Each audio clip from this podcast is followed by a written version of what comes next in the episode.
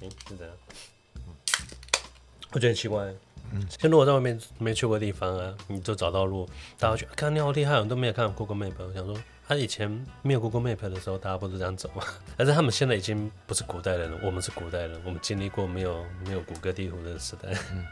嗯，其实很简单，你就看，其实你就看路标就好了。嗯，现在应该就是那种科技在划分的时代。嗯，就像我我们小时候拍的照片是用底片相机啊，你看你有看过那个影片吗？他就拿一台。底片相机给小朋友看，那、嗯、小朋友在看，咦，这什么东西？一直摸，他们就跟他说：“这是这是以前照相机，这是我们以前还要买个底片放进去，然后拍完你还看不到，然后你要拿去照相馆，还要花钱，还要等一个礼拜。”然后小女孩说：“哈，古代人好可怜哦。”然后摄影师就说：“我就是个古代人。”他说：“啊，这做一种滤镜而已啊。”嗯，突然想到说。底片有个有个神物哎，就是那个那个盒子，嗯，那可以可以装好多小东西哦。神物不是美国科学家他们拿那个装装那个违禁药品，汤姆哈迪。哎，汤姆哈迪哪一部啊？勇者无敌啊！有他不是找他爸说，哎，你帮重新训练我，嗯，好吧，可以啊，把你口袋那些东西全部交出来，嗯，我就拿了五六罐出来。好吧说没有没有，我听你进门的那个声音啥啥声音，应该有六罐，然后瓶比较长的拿出来。哎、欸，其实你知道，汤姆哈迪每一部片我都有看，每一部哦。对，直到他拍那个《猛毒》，对他两集我都没看，看到这边就够了。我我知道停损点在哪。嘿，嗯，这礼拜那个在走廊遇到邻居，那金名字跑出来，嗯，邻居就说：“哎、欸，你们养又养了一只新猫？”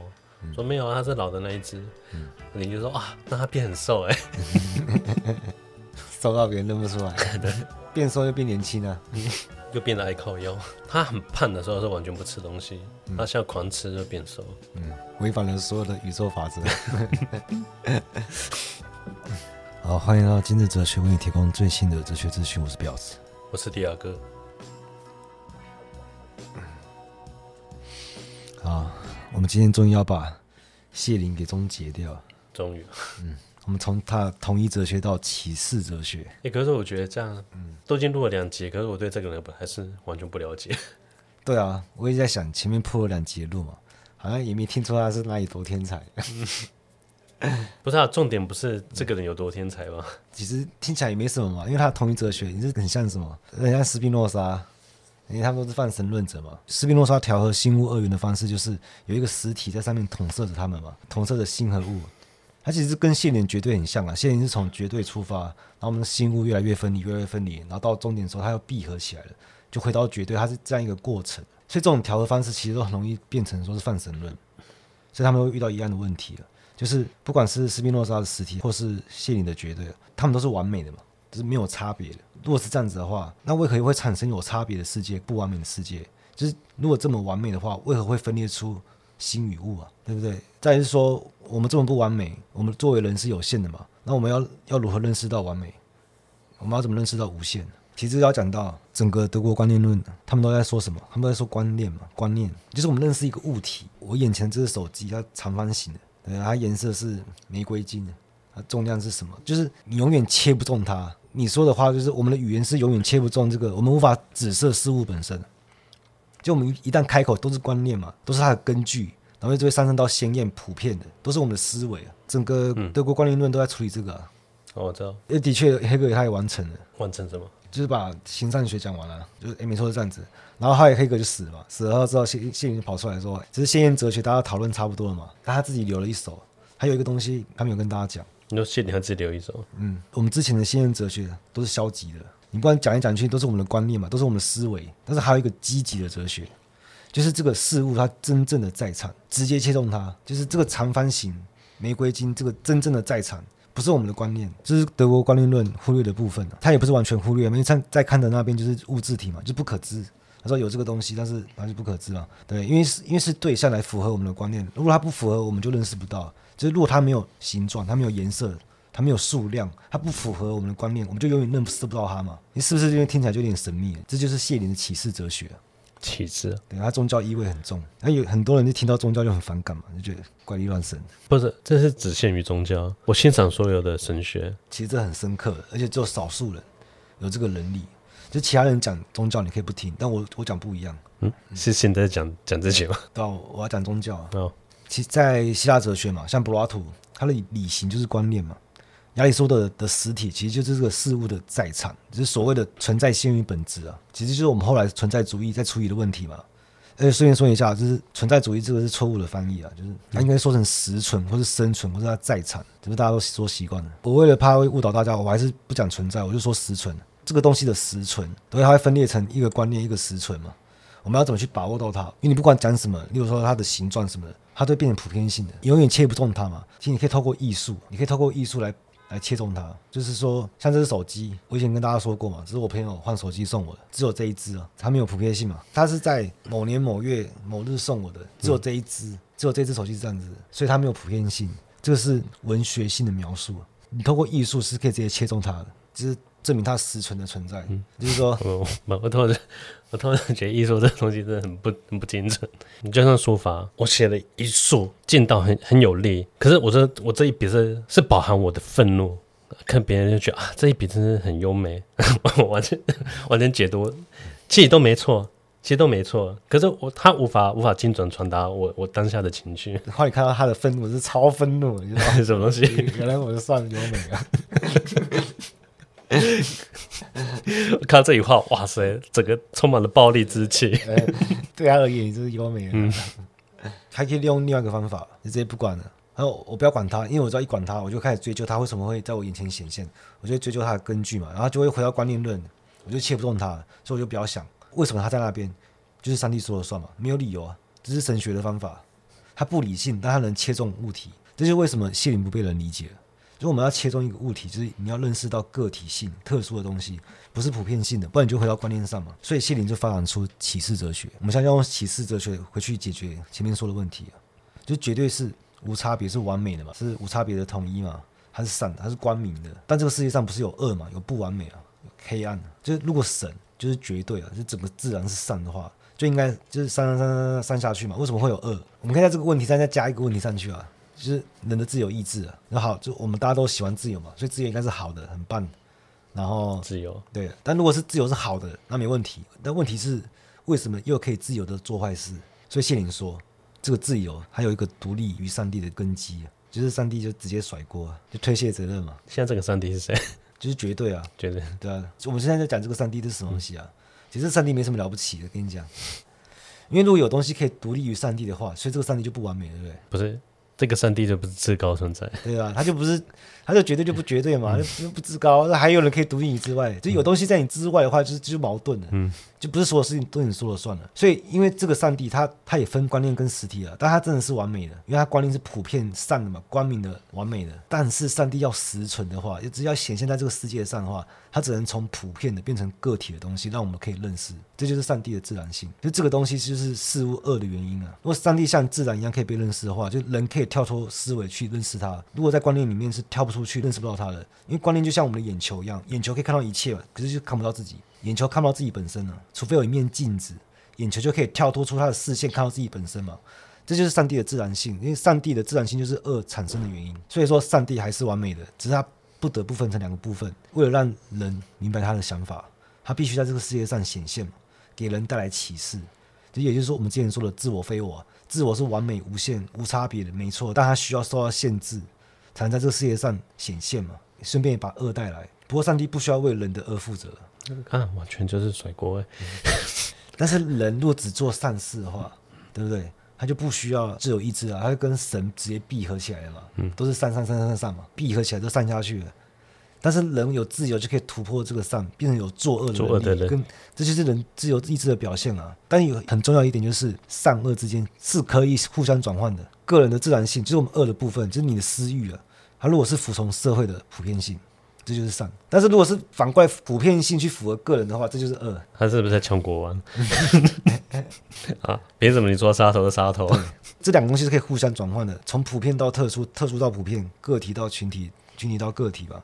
要让人弃暗投明，就是让普遍的、完美的理想原则去统治现实中的个人的自然性，就是从恶转换到善。然后这个关系就最后会归结到人与上帝的关系。为什么？因为我们前面说上帝要实存在这个世界上嘛，他要显现，他以自身的样子创造了人，人就会成为个体自然性的东西嘛，必然就会出现恶，就是我们光明跟黑暗就分割开来。但上帝又不愿看到人这么痛苦嘛，所以他就化身为实存的存在，给人带来启示，让人去崇尚，把人引向天国。我想到，嗯，他只要把我欠缺的把它补满，我就是上帝。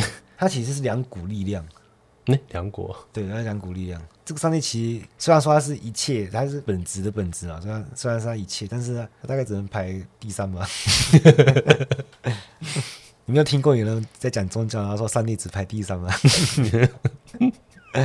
其实其实很好理解。不是啊，信徒说，哎，我可以去信那个第一了吗？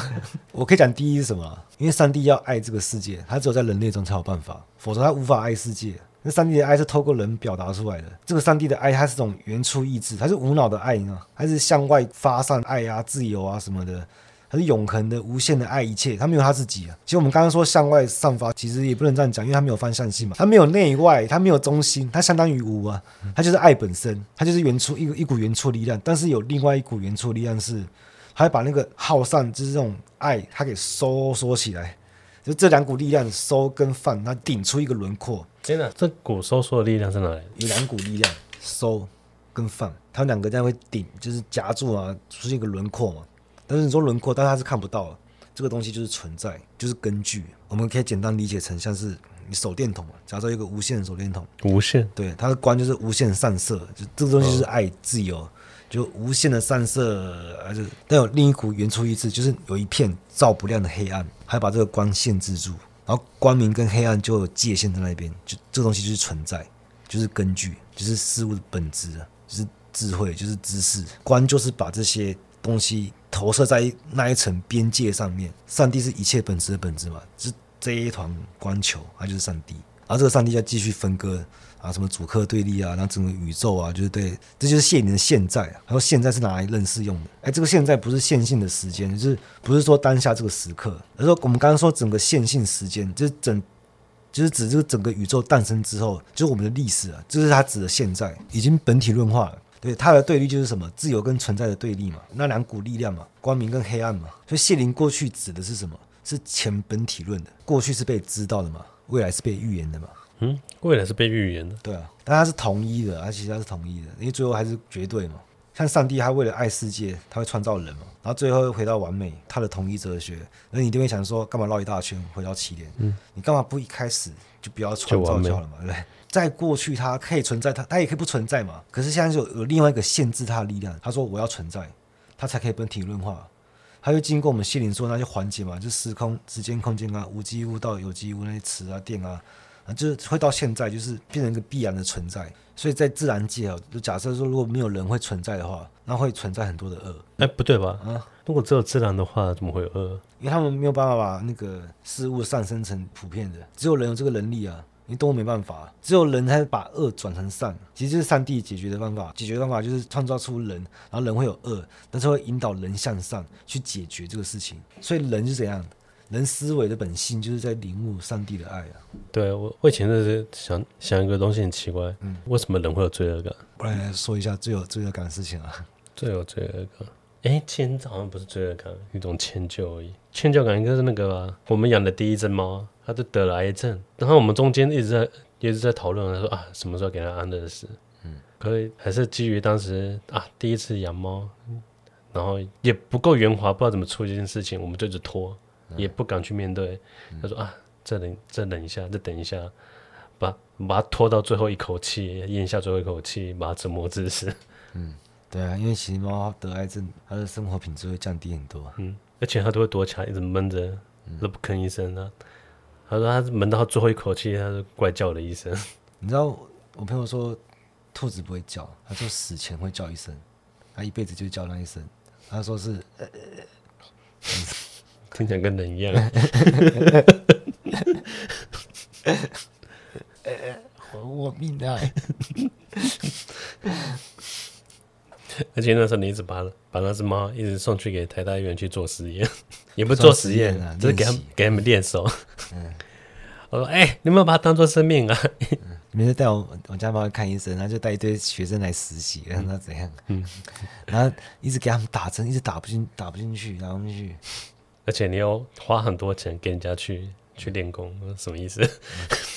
只希望是学生，嗯，最好也好好成才，去帮助帮助更多的其他动物。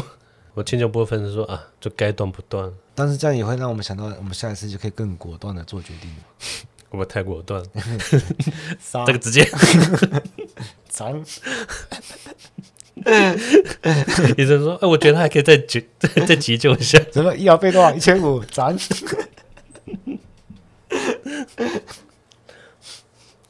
你去看医生，医生说啊，这只是小感冒啊。旁边说，医生这可以杀了吗？一斤多少？怎么计？来休息一下，是不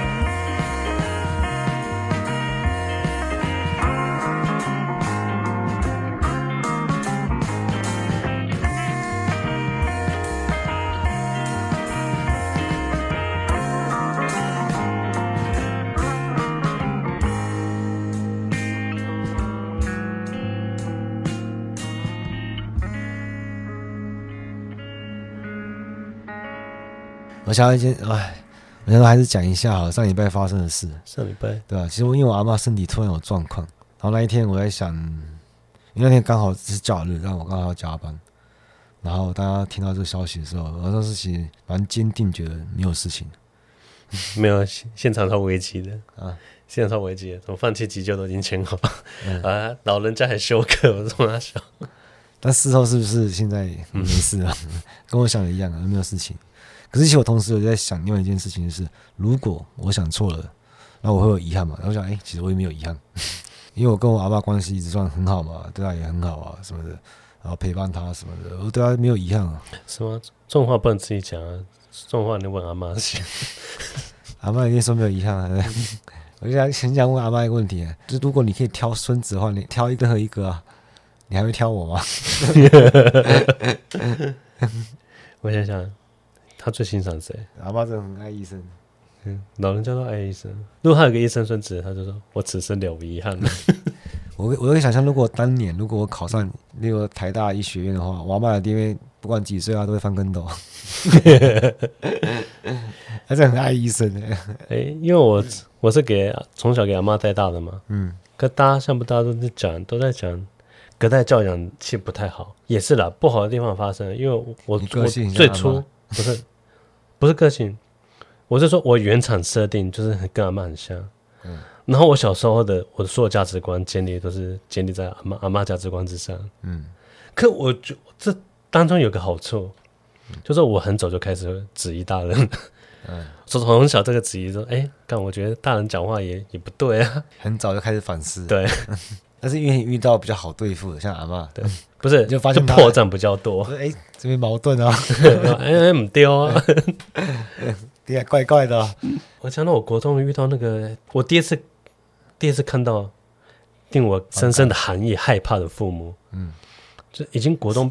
已经国中毕业，那开同学会，虎妈嘛？不是虎妈，高中之后应该十八岁吧？那国中同学会，嗯，因为我知道他们家教很严，她是女孩子，她妈是管她管很严，已经已经大家成年了，开同学会，她妈还跟在旁边，嗯，在看守她她家的闺女，我说从从她小，大家都成年人了啊，好好不戏剧化，我刚以为你要讲说。她偷偷背着她妈来参加同学会，就被她妈抓到，然后当场扇她三巴掌。我说：“你这个荡妇，这这不三不四的聚会，这是下流的事情，太不自爱了。” 就蛮可怜的，很可怜啊，很值得同情啊，同情。还好，其实我也庆幸自己是在开明的家庭，说开明其实就随性的，不就是无所谓，都好了。对，没有期望，不期不待，没有伤害。实在好轻松啊！我这没有任何什么家累或者包袱啊。哦，活着就好，你就活着，像条畜生的活下去。没有啊，我活得很开心啊。然后觉得开心的日子要快过完了。哎，我就个性，大家说没什么变，然后我自己觉得变好多了，只是大家没发现哎、欸。你打算什么？说小学同学？呃，从小到大认识的朋友都很爱说同一句话，说啊，你都跟以前一样，都没怎么变。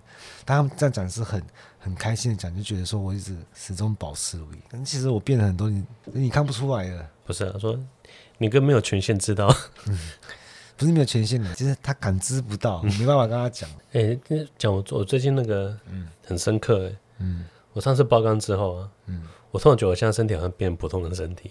普通人。对，都突然感觉自己破凡了，可以恢复到以前那样吗？没有，你是降回那个凡人，对，你你就是那个大马力又变小马力欧了，剩最后一条命。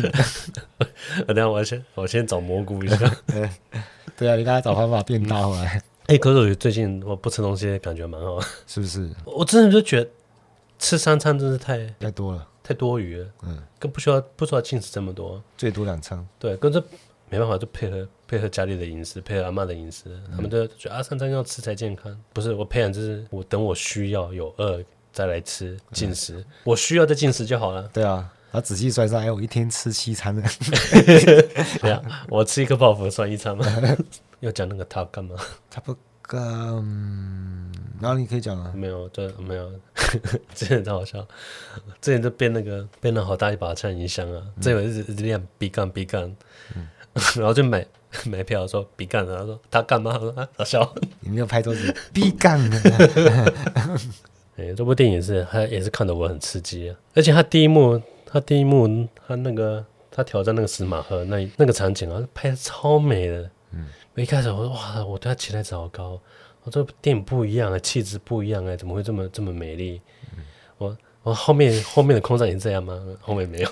对啊，如果他可以结局结束在那个司马赫，然后炸掉死掉啊，完美。不是呃，不是电影太短了。想想也奇怪，嗯，以前那种拼命三郎角色，拼命三郎，对啊，谁在在亚洲是成龙啊。他常常被踢爆，现在变阿汤跟接接下这个位置。我过几年阿汤会踢爆。